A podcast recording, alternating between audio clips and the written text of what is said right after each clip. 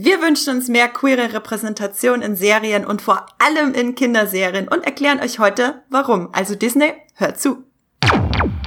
Herzlich willkommen bei unserer ersten Folge Streamgestöber The Queer Cut hier in unserem Streamgestöber Feed. Bei dieser Reihe, bei dieser Streamgestöber The Queer Cut Reihe innerhalb von unserem äh, kuscheligen Streamgestöber, da reden Max und ich über queere Themen in der Popkultur, vor allem natürlich in Filmen und Serien, so wie ihr uns kennt aus dem äh, bunten Serien- und Film-Streamgestöber da draußen bei euren drei bis 500 Streaming-Diensten. Immer wenn wir ein passendes Thema finden und es gibt viele passende queere Themen äh, für Max und mich da draußen, dann werden wir dazu einen Podcast machen und ihr findet ihn dann immer hier unter The Queer Cut. Ihr erkennt das an dem leicht äh, regenbogigerem Logo. das äh, dann in ähm, Streamgestöber-Feed bei euch im Podcast-Feed erscheint. Und da begrüße ich auch gleich meinen Queercut-Mitstreiter. Hallo Max. Wiesela. Hallo und äh, ich präsentiere hier den äh, bunten Blumenstrauß an Vielfalt, um nochmal ein schönes Wort aus unserem letzten Podcast, deinen Euphemismus aufzunehmen. Ja, wenn, wenn ihr wissen wollt, was es mit den bunten Blumen auf sich hat, dann könnt ihr unseren Ratchet äh, Podcast hören, den wir ähm, auch diese Woche aufgenommen haben. Der kam äh, diesen Mittwoch raus, genau. Ja, Max, schön, dass wir äh, über queere Themen reden. Das machen wir auch viel zu wenig und hoffentlich noch äh, öfter. Ja, ich denke. Ich finde es aber interessant, dass äh, unser unser Queercut wahrscheinlich weniger kuschelig wird als das Filmgestöber. Ja, weil wir äh, klopfen äh, vor allem Disney sehr viel auf die Finger. Wir in allen äh, Gesprächen über queere Themen äh, merke ich, dass Max und ich letzten Endes heißt es immer, ja, Disney muss das jetzt aber ändern. Unsere Hassliebe zu Disney. Unsere Hassliebe zu Disney. Wenn äh, ihr da draußen, liebe Zuhörerinnen und Zuhörer, Wünsche habt für Themen im Queercut, sei es äh, zum Beispiel Kinderserien müssen queerer werden, decken wir heute natürlich schon ab, dann schickt uns diese Themenwünsche sehr, sehr gerne an podcast.moviepilot.de, also unsere übliche Podcast-Adresse, an die ihr all euer Feedback zu Streamgestöber schreiben könnt. Und wir gucken uns das dann mal an, ob das zu uns in den Queercut passt und freuen uns natürlich generell über euer Feedback zu unserer Reihe Streamgestöber The Queercut. So, und jetzt geht's auch schon, oh, da werden Hast du einen Krankenwagen gerade gehört, oh, Max? Oh, wir werden abgeholt. Den hat doch wohl nicht Disney gesendet. Also, nee, äh, Spaß beiseite. Disney hat doch viele gute Sachen gemacht. Ähm, ein paar gute Sachen, da gehen wir auch später noch darauf ein. Äh, Max, vielleicht wirst du ja zur Einleitung nochmal so ein bisschen Überblick geben, äh, wo so die Probleme mit äh, Queerness und Klischees im Fernsehen liegen, natürlich vor allem bei Disney. Ja, natürlich ist es immer so ein bisschen die Klischeekiste, die natürlich sehr problematisch ist und dass einfach Repräsentation sehr wenig stattfindet. In den letzten Jahren hat sich das drastisch äh, gebessert, vor allem auch auf Netflix.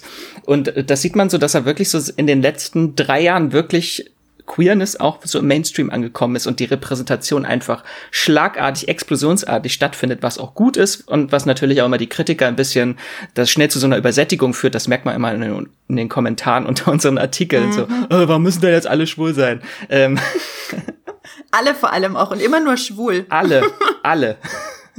Ja, das ist so ein bisschen das Problem und natürlich gibt's ja auch, hat das ganze Repräsentation auch so eine problematische Historie, auf die wir jetzt nicht äh, ausschweifend eingehen wollen.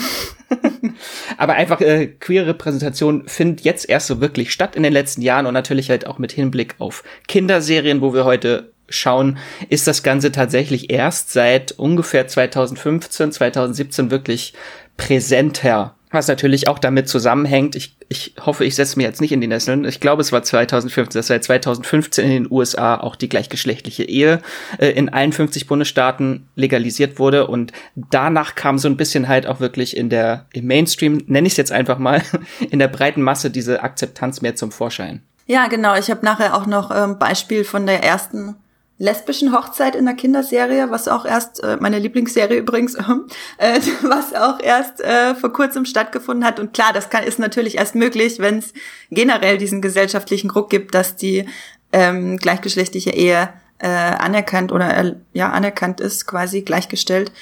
Ich finde das auch ganz interessant, dass gerade bei Kinderserien die Macher so extra zurückhaltend sind, weil es heißt, also da ist es, da ist natürlich immer das Problem, äh, die Eltern. Die Eltern sind das Problem. Wir müssen es einfach auf den Punkt bringen. Die Eltern, die nicht wollen, dass ihre Kinder queere Inhalte gucken, sind äh, natürlich Teil des Problems, weil dadurch, dass sie äh, das dann den Kindern verbieten, ist das natürlich ein finanzieller Schaden für die äh, Unternehmen, also die Sender, die diese Filme und Serien machen. Und Kinder an sich auch aus meinen Erfahrungen, wenn ich halt mein, mit meiner Nichte, meinem Neffen äh, queere Kinderserien gucke, ich habe denen natürlich meine liebste queere Kinderserie schon längst gezeigt und die waren begeistert. Kinder nehmen das ja erstmal total ja unvorurteilsbehaftet äh, auf. Die gucken das und das ist dann halt einfach so. Und das ist halt so der Punkt, warum ich sage, wie wichtig es ist, dass vor allem in Kinderserien die Queerness normalisiert wird. Genau, Kinderserien sind ja immer nochmal so ein besonderes, so eine besondere Herausforderung, weil sie natürlich auf eine spezielle Zielgruppe zugeschnitten sind, wo wir natürlich auch immer äh, sagen müssen, nicht alle Animationsserien sind für Kinder und nicht äh, alle Kinderserien sind auch nur für Kinder gedacht. Also auch wir Erwachsene dürfen Kinderserien gucken. Aber natürlich so eine gewisse Vorsicht bei Content, der an Kinder gerichtet ist, ist an sich natürlich richtig. Aber das mhm. schwappt dann halt auch auf harmlosere Themen wie Liebe rüber, wo natürlich diese berühmten One Million Moms auch schuld sind. Dass sich da einige Sender natürlich mit äh, ein bisschen mit Vorsicht walten in Bezug auf ihre Zuschauerschaft, die halt auch eine große Zuschauerschaft aus dem konservativen Spektrum hat und dann kommen halt immer so Vorwürfe wie, äh, das wäre ja Gehirnwäsche, liberaler Propaganda. Muss man ja oft hören. Äh, da, dazu sage ich einfach nur, Liebe und Akzeptanz sind keine Propaganda. Das ist äh, einfach eine Gesetzmäßigkeit, die äh, eine Lebensrealität, die einfach den Kinder, Kindern wiedergespiegelt werden sollte. Wir sollten den Kindern nicht sagen, alles ist Hass, sondern einfach das breite Spektrum zeigen, was möglich ist es geht ja auch nicht äh, darum, dass wir jetzt wollen, dass Kinder äh, früh sexualisiert werden müssen. Also es geht ja nicht um Sexualität hier wirklich. Also es geht ja nicht um Sex, sondern um Liebe und Akzeptanz, Toleranz. Genau, das ist äh, ein sehr wichtiger Punkt, den du hier ansprichst. Es geht nicht darum, dass wir wollen, dass wirklich ähm, queere Beziehungen in allen Details für Kinder abgebildet werden. Um Gottes Willen, Leute. Nee, nee, nee. Das, das werden ja auch heteronormative Beziehungen nicht in Kinderserien. Genau, es geht einfach nur darum, dass äh, das, was es quasi als ähm, heterosexuelle Beziehungen schon gibt, also quasi so bei äh, Serien, die sich an ältere Kinder, frühe Teenager richten, wo es dann vielleicht mal um den ersten Kuss geht oder ums Händchen halten, dass es halt nicht nur zwischen Mädchen und Jungs gezeigt wird, sondern auch zwischen Mädchen, zwischen Jungs und natürlich ähm, auch zwischen äh, non-binären Charakteren, also und äh, Transfiguren. Das kann man ja alles mit einbeziehen. Da kann man, äh, es gibt so viel verschiedene mögliche Repräsentationen und jede sollte ihren Platz finden in Mainstream-Kinderserien auch. Genau, und äh, queere Liebe in Serien macht Kinder nicht homosexuell oder transsexuell, weil sonst wäre ich wahrscheinlich heute hetero geworden. ja, nicht auszudenken. Nee. Also so viel hetero-Content, wie ich als Kind zu mir geführt habe. Da das ist aber, äh, das ist aber auch, äh, ich finde bei mir das Beispiel passt auch ganz gut, weil Bisexualität findet ja quasi nicht statt in den Medien. Ja, trotzdem gibt es mich. Was? das ist halt der lebende Beweis. Du bist Leute. kein Fabelwesen ich bin kein Fabelwesen und tatsächlich, ähm, viele möchten es auch gar nicht glauben, kenne ich auch viele andere bisexuelle Menschen, pansexuelle Menschen, nicht-binäre Menschen, all die, die nicht stattfinden in äh, den Medien und all das, was ich als Kind selber nicht gesehen habe. Ja, und trotzdem ist es schon immer so gewesen. Und ich höre immer von, da kommen wir auch später noch dazu, ich höre in Gesprächen mit, äh, vor allem halt mit queeren Freunden und Freundinnen immer ganz viel, hätte es das doch zu meiner Kindheit schon gegeben. Ja. Und das ist was, was ich mir auch ganz oft denke, hätte ich all diese zumindest kleinen queeren Happen, die man so in Kinderserien kriegt mittlerweile, wo wir auch noch drauf eingehen, was es da für tolle Beispiele auch gibt mittlerweile, hätte ich das in meiner Kindheit schon gehabt, dann wäre, glaube ich, mein Weg meine Queerness für mich zu finden, definitiv hat nicht so lange gedauert, glaube ich. Ja, einfach weil Serien halt auch so ein gewiss für Kinder halt so eine Lebensrealität auch darstellen und einfach, wenn die eigene, die eigenen Gefühle überhaupt nicht stattfinden in dem, was man guckt, ist das, finde ich, ja schon problematisch. Und dann hinterfragt man auch selber sich, ist das jetzt richtig, was ich fühle? Äh, weil das gibt's ja nirgendwo. Ich glaube, deswegen ist das äh, meistens auch so schwer nachzuvollziehen mhm. für Menschen, die sich sehr viel repräsentiert sehen. Und das Ding ist ja auch, ich will niemanden einen Vorwurf daraus machen, dass er sehr viel repräsentiert wird in den Medien. Das ist einfach mal so erstmal eine ganz neutrale Wahrnehmung, aber davon, äh, darauf aufbauend, äh, muss man natürlich auch den Umkehrschluss ziehen, dass das auch was mit einem macht, wenn man sich halt nicht repräsentiert fühlt. Und gerade wenn man da bei Kindern ansetzt, die, wie gesagt, erstmal alles sehr neutral aufnehmen und einfach für sich dann eine Lebenswelt bauen aus dem, was sie sehen in den Medien, ist das, äh, finde ich, ein sehr schöner Gedanke. Dann können wir ja auch äh, mal zu den Beispielen übergehen, Max. Wir haben ja beide durchaus einige Cartoons geguckt. und äh, du hattest, bevor wir zu Disney kommen, haben wir natürlich auch eigentlich noch viel mehr Beispiele, wo es nicht um Disney geht, weil da ähm, mehr passiert und vor allem, weil bei Disney auch oft queer angedachte Inhalte in Serien manchmal es auch gar nicht in die Serie letztendlich schaffen, weil Disney sie dann äh, verbietet auch, das muss man auch so sagen. Da gibt's auch Berichte von Serienmachern, die das ganz klar sagen, durfte ich nicht machen, Disney hat's verboten. Ähm, da habe ich auch noch ein Beispiel zum Beispiel zu Gravity Falls später. Äh, Max, du hattest noch ein Negativ Beispiel äh, bezüglich Voltron, oder? Ja, vielleicht einfach nur mal kurz nochmal zur Einordnung, warum es queere Repräsentation so schwer hat in Kinderserien. Da ist nämlich, ist mir dieser schöne Satz eingefallen, Progression ist nicht profitabel. So, das war halt lange wahrscheinlich so das Mantra der Sender, die halt auf internationale Investoren und Märkte angewiesen sind, weil die ja nicht das ganze Geld selbst in die Hand nehmen, meistens um Serien zu produzieren und die Serien natürlich für internationale Märkte produziert werden.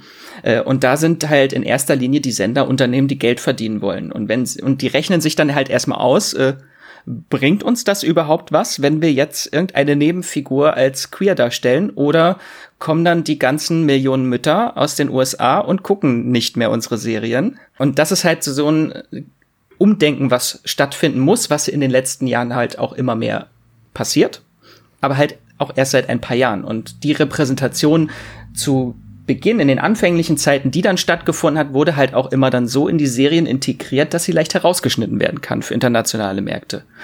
Ähm, und da ist zum Beispiel auch deine große Serie auch äh, ein Beispiel, die zum Beispiel in Großbritannien wurde eine queere Tanzszene halt auch so komplett umgeschnitten, dass sie gar nicht mehr queer ist. Meinst du bei Steven Universe? Genau. ja. genau. Äh, und das ist halt viel. Oder halt, ähm, um jetzt mal direkt auf meine Beispiele auch gleich zu kommen, äh, zum Beispiel Legend of Korra ist so ein Beispiel, wo queere Repräsentation in den letzten zehn Sekunden der Serie stattfindet, die dann halt auch einfach abgeschnitten werden könnten international, damit sie dann einfach nicht mehr stattfindet, wenn es irgendeinem Land nicht passt, wie zum Beispiel Russland. Äh, da darf das ja nicht propagiert werden. Dann Schnippschnapp. Genau, dann einfach Schnippschnapp. Und das ist halt auch bei vielen äh, Cartoon-Serien in den letzten Jahren der Fall gewesen, dass äh, queere Repräsentation meist immer erst am Ende einer Staffel oder am Ende einer Serie stattfindet, weil es vorher einfach nicht möglich war und dann kann es entweder schnell äh, abgeschoben werden oder kann es schnell weggeschnitten werden äh, oder dann ist es eh zu spät, wenn es am Ende der Serie ist, wie zum Beispiel bei Adventure Time. da war es dann einfach zu spät am Ende, wenn es dann schon in der letzten Folge erst passiert. Ja, Marceline und Princess Bubblegum, meine zwei Herzensdamen, ähm, das ist, genau, es gibt wirklich diesen Trend, dass in äh, Serien, die auch an Kinder gerichtet sind, äh, ganz am Ende bestätigt wird, dass äh, welche von den Charakteren äh, queer sind. Und natürlich kommt das nicht von irgendwo, natürlich kommt das daher, dass es dann A einfach weggeschnitten werden kann und B, dadurch, dass es die Serie schon gänzlich gibt und es erst am Ende bestätigt wird, äh, kann man natürlich die Serie nicht vorzeitig absetzen oder abwürgen. Ähm, und trotzdem können sich die Macher halt irgendwie noch durchsetzen und das am Ende halt bestätigen, weil damit kann dann nichts mehr passieren quasi. Genau, und das abgesetzt ist, werden kann die Serie nicht mehr, wenn sie dann schon zu Ende ist. Genau, eben. Das ist, ähm, kommt nicht von irgendwo und das darf man auch den Serienmachern und Macherinnen teilweise eben nicht ankreiden, weil damit tun sie schon ihr Möglichstes, äh, das noch so umzusetzen. Und das ist ein sehr trauriges Fazit, aber ich finde es auch sehr interessant, so diesen Prozess dahinter mal zu beleuchten. Genau, und jetzt nochmal, um zu meinem äh, Negativbeispiel, damit ich es nicht vergesse. Ja. äh, da geht es um die Serie Voltron, äh, legendärer Verteidiger auf Deutsch, Legendary Defender. ähm, in der Serie gibt es eine queere Figur. Muss ich dazu sagen, ich habe die Serie nicht selbst gesehen, ich habe nur darüber gelesen. Ich kann jetzt nicht so viel dazu sagen. Aber auf der Comic-Con wurde dann groß angekündigt, hier diese Figur ist queer und wird eine äh, homosexuelle Beziehung führen. Das wurde alles so mega groß aufgebauscht.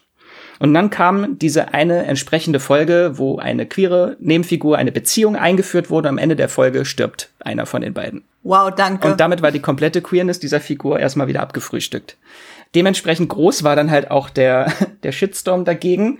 Und deswegen wird diese Serie auch oft nicht aufgeführt, wenn man sich jetzt Videos oder Artikel mit den besten queeren Kinderserien oder Kinderserien, wo queere Repräsentation mhm. drin stattfindet, kommt diese äh, Serie meistens nicht drin vor, weil es schon sehr äh, Negativbeispiel ist dazu und halt diesen klassischen Stereotyp bedient, äh, Bury Your Gays oder wie hieß es noch, Dead Lesbian Syndrome ist, glaube ich, auch ein ja. Begriff dafür, dass queere Charaktere in Serien oft eingeführt werden, aber direkt dann wieder auf brutale Weise getötet werden oder einfach nie kein Happy End ihnen gegönnt ist. Da könnten wir auch auf jeden Fall mal einen eigenen Podcast dazu machen, weil gerade äh, in der ich will jetzt auch gar nicht zu weit ausholen, sonst sprengen wir schon wieder die erste Queercut-Folge, die wir hier haben, weil wir alles unterbringen wollen. Wir schneiden alle Themen nur kurz an. ähm, das ist ja auch generell in der Serien, aber vor allem halt in der noch viel älteren Filmgeschichte sehr verankert, dass queere Figuren erstmal nur als sehr traurige, tragische und sterbende Personen dargestellt wurden, weil es anders nicht möglich war und zu anstößend, an, anstoßend ähm, gewesen wäre für den allgemeinen Geschmack. Das heißt, wenn du queer bist, musst du sterben, sonst würdest du ja vielleicht äh, glücklich dargestellt werden und queer ist natürlich nicht glücklich in der öffentlichen Wahrnehmung der 50er, 60er, wenn es überhaupt wahrgenommen wurde, so. Ähm, auch 70er, 80er, 90er, Nuller Jahre sind davon natürlich auch nicht ausgenommen. Und äh, dann will ich jetzt mal ein bisschen was über Steven Universe erzählen. Wenn ihr unsere äh, Folge mit den queeren Serientipps hier bei Streamgestöber kennt, dann habt ihr mich darüber schon mal reden gehört. Ich schwärme ja auch ständig davon. Aber Steven Universe ist für mich sowas unfassbar Besonderes, dass ich auch immer wieder davon erzählen möchte, weil es auch so viele verschiedene Facetten gibt an dieser Serie. Und Steven Universe ist von Rebecca Sugar. Äh, selbst äh, eine queere Person und das ist eine Cartoon Network Serie. Und das Besondere bei Steven Universe ist, dass Queerness ist zentral verankert in fast allen wichtigen Figuren der Serie. Also es ist nicht eine Serie wie zum Beispiel Jetzt wild als Beispiel Star gegen die Mächte des Bösen, eine ganz, ganz tolle Disney-Serie, wo halt dann ein Charakter in Staffel 4 als bisexuell geoutet wird, was auch super war. Aber bei äh, Steven Universe ist es wirklich zentral und das entfaltet sich auch erst mit Staffel zu Staffel. Also es gibt ähm, fünf Staffeln und es gab auch einen Film und es gab auch noch eine Nachfolgestaffel, die so ein bisschen als Epilog äh, zu ja wahrzunehmen war, die war auch ganz wundervoll. Und anfänglich denkt man, ja gut, es geht um einen kleinen Jungen, der muss die Welt retten, weil er die Kräfte von seiner Mutter irgendwie geerbt hat. Die muss er aber erst finden, die Kräfte, die kennt er noch gar nicht. Und äh, aufgezogen wird er von drei Alienfrauen, so dass es klingt erstmal an nach einem netten Plot für eine Kinderserie.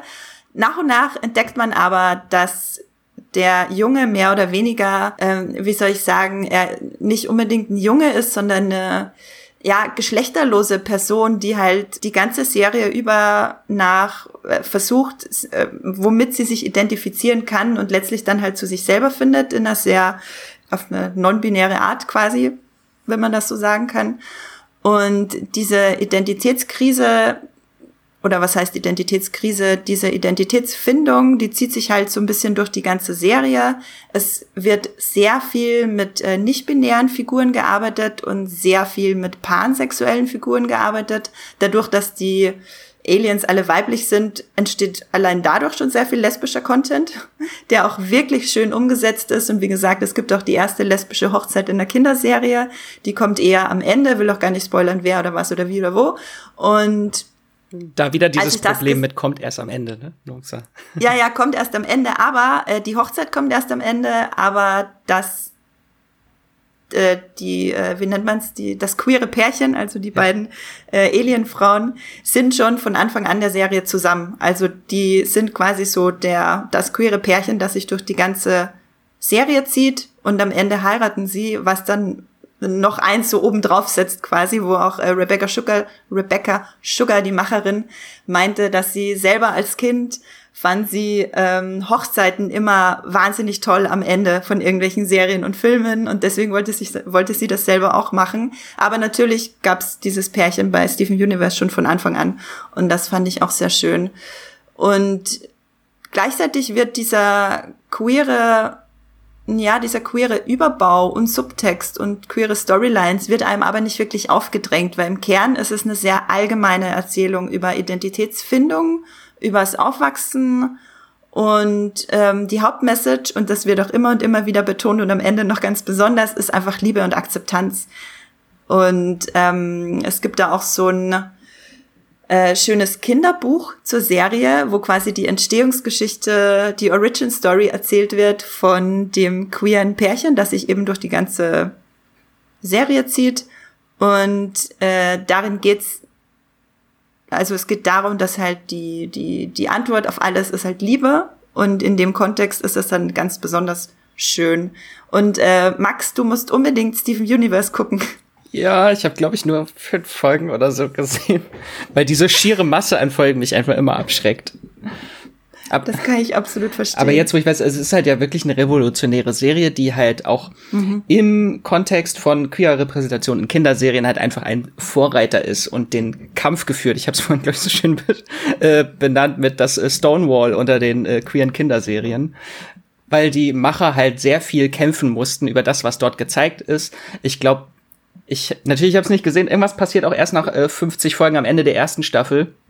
Ich glaube, das war diese Fusion von zwei Charakteren. Kann das sein? Ja. Dass das halt echt, naja, ist das, dass das erst sehr mehrere Male, aber manchmal ist es ein bisschen expliziter auch, ja. Genau, das was halt erst am Ende der ersten Staffel stattfand und dann wurde es langsam populärer und aber trotzdem die Serie stand trotzdem jedes Jahr immer kurz vor der Absetzung, musste wirklich darum kämpfen, jedes Jahr weitergeführt zu werden. Und die mussten für jede queere Szene kämpfen, wie ich ja vorhin schon gesagt hatte. Da wurden halt auch Szenen dann einfach mhm. in anderen Ländern rausgeschnitten oder umgeschnitten, dass es nicht mehr queer ist. Und da sieht man halt diesen Trend, dass ab da, ab da nach Steven Universe, es gibt diese Ära vor Steven Universe und die Ära nach mhm. Steven Universe. Die davor wollen wir jetzt einmal nicht groß beleuchten, weil es ist einfach sehr umfangreich und äh, also wir können jetzt nicht allumfassend die queere Repräsentation äh, in Kinderserien einmal abhandeln, sonst sitzen wir morgen noch hier. Ähm, aber danach ging es dann halt wirklich so groß los und dann gab's halt dieses schöne Ende zum Beispiel von Legend of Korra, wo Korra und Asami in der finalen Szene sich gegenüberstehen und Händchen halten. ähm, das ist das meiste, was möglich war. Ähm, oder halt das Ende von Adventure Time, wo Marceline Princess Bubblegum zusammenkommen. Und das sind halt so positiv Beispiele, die den, den Stein ins Rollen gebracht haben. Und jetzt langsam wird es halt immer mehr. Man merkt zum Beispiel, ähm, Steam Universe war, glaube ich, 2015, wenn ich mich richtig erinnere, oder 2013, irgendwie so um den Dreh. Das ist davor einfach nicht viel groß möglich, weil da gibt's halt auch ein äh, sehr prominentes Beispiel, was in der Presse auch vor einigen Monaten war. Äh, Scooby-Doo Mystery Incorporated. Die lief von 2010 bis 2013 und dort haben die Macher eigentlich dafür äh, gekämpft, dass äh, Velma, die kennen wir alle, ähm, lesbisch sein soll. Und es wurde halt auch öfter in der Serie angedeutet, äh, wurde aber nie explizit bestätigt. Äh, und jetzt dieses Jahr haben man halt die, der Macher der Serie oder die Macher der Serie äh, bestätigt, dass äh, in ihren Augen Velma lesbisch ist und das immer so angedacht war. Und dort ist dann halt auch James Gunn äh, aufgesprungen, der ja sehr bekannt die Realverfilmung von Scooby-Doo realisiert hat und dort auch äh, Velma als lesbisch darstellen wollte, äh, es aber nicht durfte dank Warner beziehungsweise das Drehbuch wurde immer weiter, es wurde immer weiter verwaschen, die Sexualität von Velma und es gab dann auch äh, eine Kussszene, die gefilmt wurde, die musste dann rausgeschnitten werden und das endete damit, dass in der Fortsetzung Velma dann heterosexuell wurde. Das war die Konsequenz. Mhm. So. Einmal um das Ganze einzuordnen. Ja, das ist, und genau dieses Beispiel, das du gerade genannt hast, das gibt's halt so oft, dass, weil letztlich, glaube ich, queere Serien und Filmemacherinnen und Macher ja nicht unbedingt das einem auf die Nase binden wollen. Niemand hat vor, jemanden zu missionieren. Mhm. So. Aber alleine, dass halt kleine Szenen und, und eine kleine Bestätigung, kleine Bestätigung über die Sexualität, selbst wenn es dann weiter keinen Content dazu gibt, ähm, das ist halt in einem heterosexuellen Kontext das Normalste der Welt, dass ein Charakter einen Kommentar macht, der einordnet, okay, ähm, du stehst auf Frauen oder du stehst auf Männer, wenn du halt äh, umgekehrt Mann oder Frau bist. Aber andersrum äh, darf das dann halt auch im Kleinen nicht stattfinden. Und nur um es einmal auch noch angeschnitten zu haben, ähm, natürlich ist besonders die Asexualität äh, leidet da extrem darunter, weil die findet letztlich am, am noch am allerwenigsten statt, so von meinem Gefühl her ja, es gibt ein paar Beispiele, zum Beispiel Chucket in äh, Riverdale, der in den Archie Comics äh, asexuell ist. Das haben sie dann geändert für die Serie und letztlich so die eine, die einzige populäre asexuelle äh, Figur ähm, auch noch abgeändert. Und ein Beispiel hätte ich noch äh, Todd aus äh, BoJack Horseman. Er ist auch asexuell. Ah ja, genau. Aber auch so gar keine Kinderserie leider. Nee, das ist nämlich auch das Problem. Es gibt ja, äh, also in Animationsserien queere Repräsentation gibt es ja, aber halt äh, nicht in Serien für Kinder, die sich, die speziell auf das Zielpublikum, ich glaube, es sind vier bis zwölf Jahre zugeschnitten sind. Das ist so das, die Altersspanne, die das äh, bei Disney mal angegeben wird.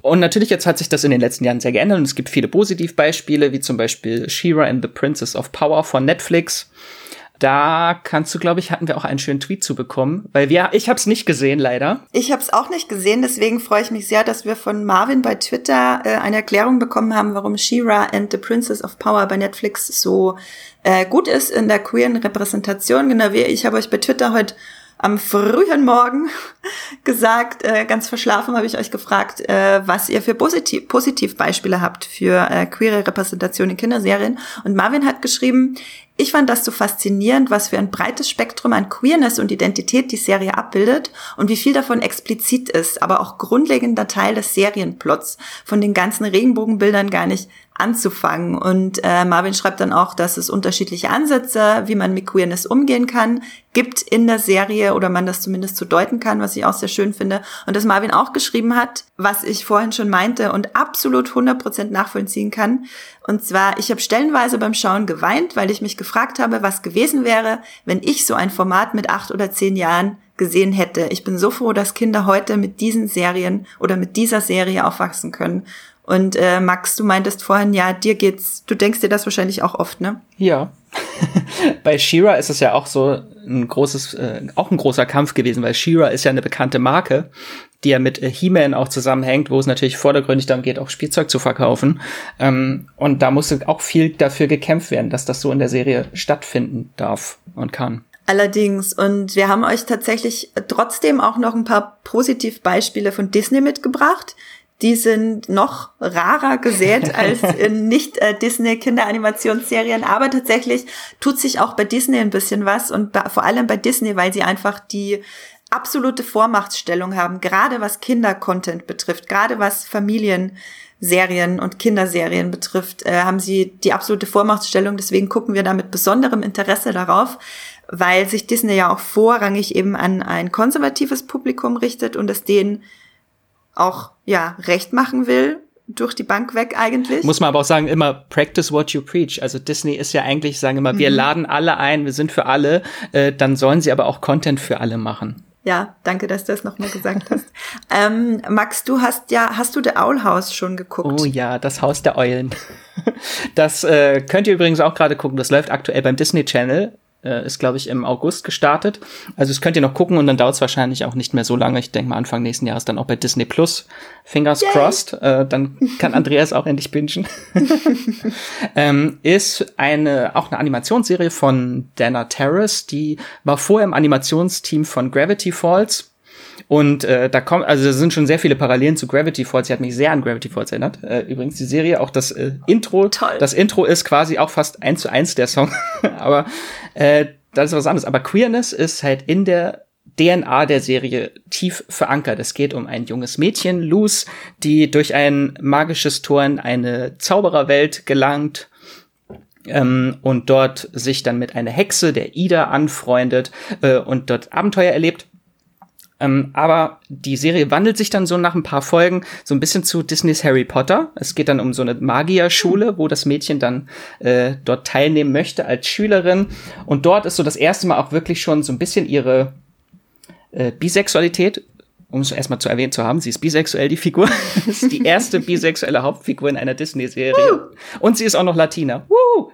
Äh, und das wird halt so schön aufgegriffen, äh, ihre Bisexualität in der Magierschule, weil in dieser Schule ist striktes Verbot. Die Schüler dürfen nur einfach lernen. Es gibt neun verschiedene Fächer, so wie die Häuser in Hogwarts, aber die Schüler dürfen sich nur auf eins konzentrieren, dürfen nur das eins wählen. Aber sie möchte mehr wählen. Nein. Sie möchte das, sie möchte mindestens zwei wählen. mindestens auch noch. Und stößt dann halt so bei dem äh, Schulleiter halt auch diesen Gedanken an, dass er da am Ende allen Schülern erlaubt, sich entscheiden zu dürfen zwischen den verschiedenen verschiedenen Fachrichtungen.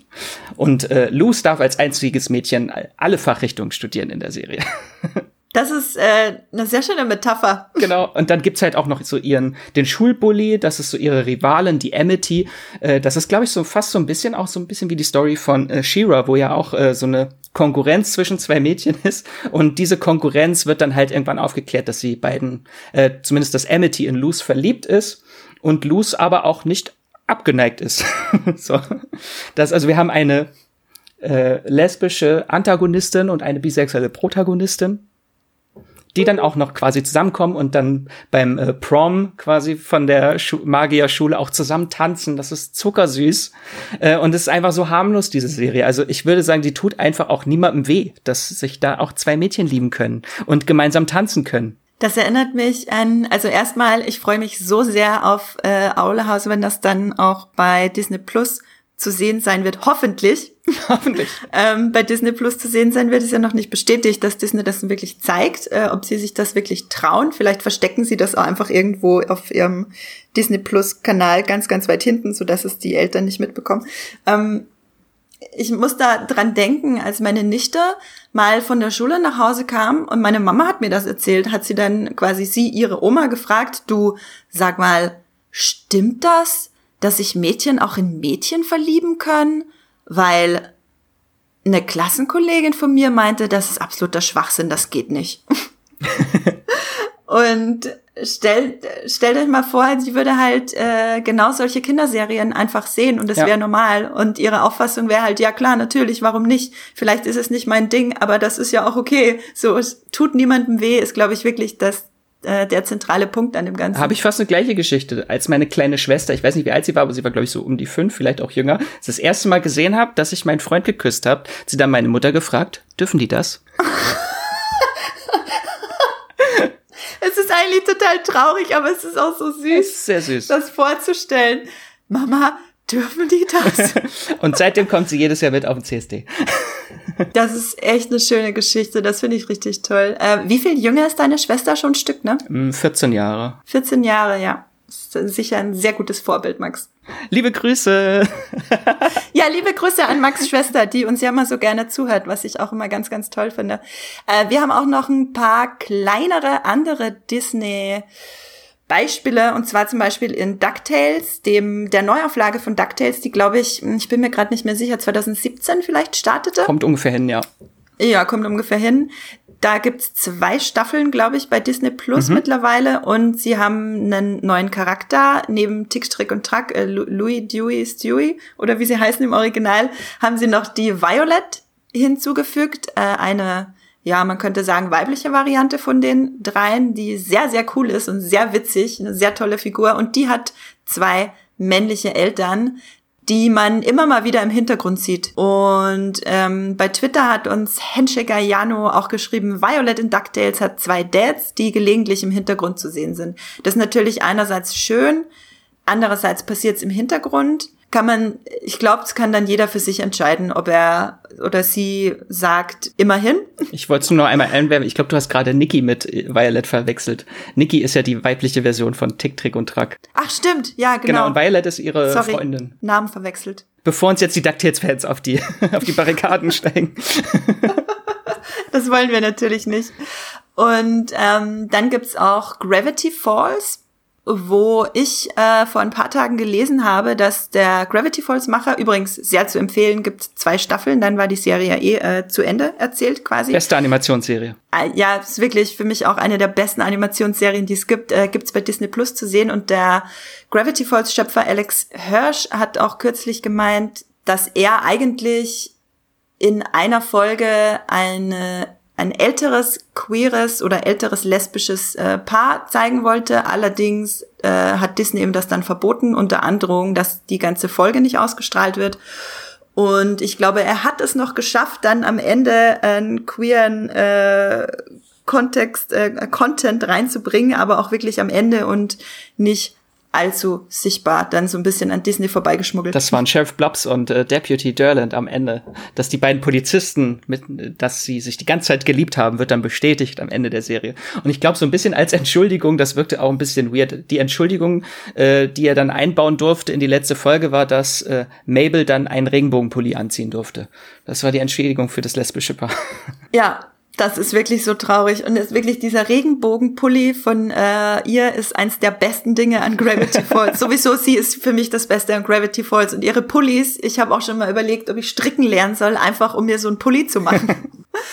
Und dann gibt's noch äh, das Beispiel Star versus Forces of Evil, also Star gegen die Mächte des Bösen zu Deutsch. Und da gibt's äh, in Staffel zwei auch bei Disney Plus, zwei Staffeln bei Disney Plus. Und in der könnt ihr euch auch angucken bei Disney Plus in Staffel zwei Folge 20, relativ am Ende, gibt's eine Szene, wo man mehrere queere Küsse im Hintergrund sieht. Das ist so eine Konzertszene, wo alle ganz emotional sind und alle Pärchen küssen sich dann und man sieht halt auch äh, neben den heterosexuellen Pärchen auch einfach im Publikum halt queere Pärchen sitzen. Und das war, glaube ich, irgendwie der erste queere Kuss bei Disney Plus. Das reimt sich sogar. Ich wollte auch gerade sagen, dass sie sich küssen dürfen. Das auch in, in Disney-Serien mhm. wird doch nicht geküsst sonst. Ich, vielleicht hat das in dem Fall auch niemand mitbekommen, weil das auch wirklich schnell geschnitten wird und sich so viele Leute küssen in, äh, in diesem Moment. Und in Staffel 4, da will ich aber jetzt auch gar nicht spoilern, weil äh, Staffel 3 und 4 gibt's auch noch gar nicht in Deutschland bei Disney Plus da wird halt ein extrem cooler Nebencharakter als bisexuell beziehungsweise pansexuell geoutet und inklusive Freundin auch, die anwesend ist und vorgestellt wird mit einem inklusive Pride-Anstecker auf der Jacke und allem drum und dran. Also man merkt halt so wirklich so ein Umdenken bei Disney, aber auch jetzt mhm. wirklich erst in den vergangenen zwei Jahren. Das ist interessant. Das war auch in einem Interview mit der Dana Terrace von The Owl House, dass sie halt früher auch schon mal ihre Idee gepitcht hat und sie von Anfang an gesagt hat, dass es um eine queere Hauptfigur geht, weil sie wollte das nicht in die Serie reinschmuggeln und dann irgendwann einfach, einfach die vorvollendete Tatsachen stellen. Äh, und das ging halt früher nicht äh, hat sie auch sehr offen gesagt, dass das wirklich am, äh, an den Executives bei äh, Disney gelegen hat, warum sowas mhm. nicht möglich war. Mhm. Dass jetzt erst äh, wieder irgendein Machtwechsel bei Disney erst jetzt wirklich so ein Umdenken stattfindet. Ja, und was ich mir auch vorstellen kann, klar, Disney muss äh, auf die Zahlen gucken. Disney ist ein, einfach ein kommerzieller Verein. Und andererseits stehen sie ja natürlich aber auch in direkter Konkurrenz zu Netflix. Und wenn einer von den Disney Executives einmal Netflix anmacht und da diese ganze diesen ganzen Wust an queeren Content sieht, dann muss doch irgendwie das auch was auslösen und ähm, Angst machen, da eine riesige Zielgruppe zu verlieren, die man ja auch eigentlich selber haben möchte. Und ähm, dann ist es aber halt wichtig, dass Disney diesen Schritt weitergeht und aufhört mit dem ganzen Queer-Baiting und wirklich auch den queeren Content zeigt neben dem heterosexuellen Content, dass das einfach eine fließende, schöne Sache ist. Max, was wäre denn so dein Fazit jetzt am Ende? Warum müssen Kinderserien queerer werden und haben wir da schon einen kleinen Meilenstein vielleicht sogar erreicht? Also ich finde natürlich gerne, äh, Kinderserien müssen queerer werden, weil sie einfach äh, diese Liebe und Akzeptanz äh, einfach vortragen müssen und in die Kinder hineinpflanzen müssen, damit wir auch eine bessere Welt erleben können. Äh, und es ist ja, also es schadet einfach nicht, einfach die Lebensrealität auch in Kinderserien wiederzuspiegeln. Kinder erfahren ja auch wahrscheinlich im Kindergarten, dass andere Kinder zwei äh, Väter oder zwei Mütter haben. Äh, mhm. Und äh, wenn sie das einfach nochmal erklärt bekommen oder quasi auch in ihren Kinderserien dann wiedergespiegelt haben, um es einfach als Normalität darzustellen. Das finde ich sehr wichtig und ich finde, da sind schon wichtige Schritte getan. Jetzt in den letzten Jahren rollt der Ball langsam, langsam, aber stetig. Äh, und mir ist zum Beispiel aufgefallen, dass sich halt auf männliche Homosexualität in Kinderserien noch gar nicht so wirklich stattfindet. Dort wird das halt immer meistens nur auf Eltern transportiert. Also du siehst dann oft immer nur mhm. zwei männliche Eltern im Hintergrund. Also es gibt viel, viel mehr lesbische Liebe in Kinderserien als männliche. Ja, da das spiegelt natürlich auch generell das gesellschaftliche Problem wider, dass äh, lesbische Liebe und bisexuelle Frauen natürlich äh, viel mehr akzeptiert werden als äh, bisexuelle Männer und äh, schwule Männer. Und ich denke deswegen. Aber da wollen wir jetzt gar nicht das Fass toxische Männlichkeit aufmachen. Das ist nochmal ein anderer Podcast. danke, danke, dass du mich unterbrochen hast. Und hätte ich da jetzt voll, voll reingefallen gerade. Ähm, das Einzige, was ich nochmal sagen wollte zum Ende ist, es gibt ja genügend Studien, die sagen, dass es für uns alle, dass es was ganz tief Menschliches ist, dass wir uns irgendwo repräsentiert sehen wollen in unseren, äh, keine Ahnung, Anführern, wenn wir keine Medien haben im, im Theater, wenn es noch keinen Film oder Serien gibt oder heutzutage eben bei Filmen und Serien. Und jeder will sich repräsentiert sehen, viele sehen sich repräsentiert, viele aber nicht.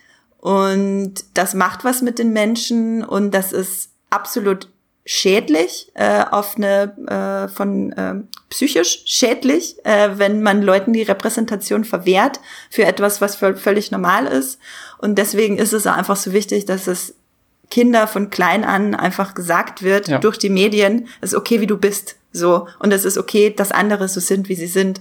Und deswegen wünschen wir uns, dass Kinderserien queerer werden und wir haben euch ein paar Positivbeispiele gegeben heute, wo ihr gerne reingucken könnt, wenn ihr die noch nicht kennt, wenn euch das interessiert. Ähm, genau, Voltron müsst ihr nicht gucken, haben wir auch gelernt. Nur wenn ihr Spielzeug kaufen wollt. Nur wenn ihr Spielzeug kaufen wollt, genau. Und äh, dann möchte ich euch am Ende noch mal ganz kurz äh, unsere Streamgestöber-Folge Nummer 56 ans Herz legen, die ich vorhin kurz schon erwähnt habe, wo wir auf queere Serientipps eingehen von Steven Universe bis zum Beispiel The Politician bei Netflix. Und Max, sag doch unseren Zuhörerinnen und Zuhörern noch schnell, wo man dich außerhalb des Podcasts lesen oder kontaktieren kann. Man kann mich lesen und kontaktieren bei moviepilot.de oder Twitter oder Instagram. Einfach Max Wieseler oder Wieselmax, da findet man mich und meine Artikel und alles. Genau, Max Wieseler und nicht Max Gieseler, wie wir gelernt haben. genau. Großer Unterschied. Ähm, muss ich gleich mal googeln nachher, ob es eine Max, einen Max Gieseler gibt. Ähm, mich könnt ihr bei Moviepilot und das Science Fiction klein und zusammengeschrieben lesen oder unter meinem Klarnamen Andrea Wöger. Unter Andrea Wöger findet ihr mich auch bei Twitter und Instagram. Da tweete ich auch manchmal, bevor wir einen Podcast aufnehmen und ihr mir noch euren Input schicken könnt, den ich dann gerne in den äh, Podcast mit reinnehme, so wie heute. Genau, generell gilt, schickt uns immer gern euer Feedback. Jetzt, wenn ihr diese Folge gehört habt und mochtet oder wenn ihr was nicht mochtet an der Folge, immer her mit dem Feedback an podcast.moviepilot.de. Dann wünsche ich euch noch einen schönen Tag, habt äh, eine schöne, ja, queere Restwoche und streamt was Schönes. Ciao. Tschüss.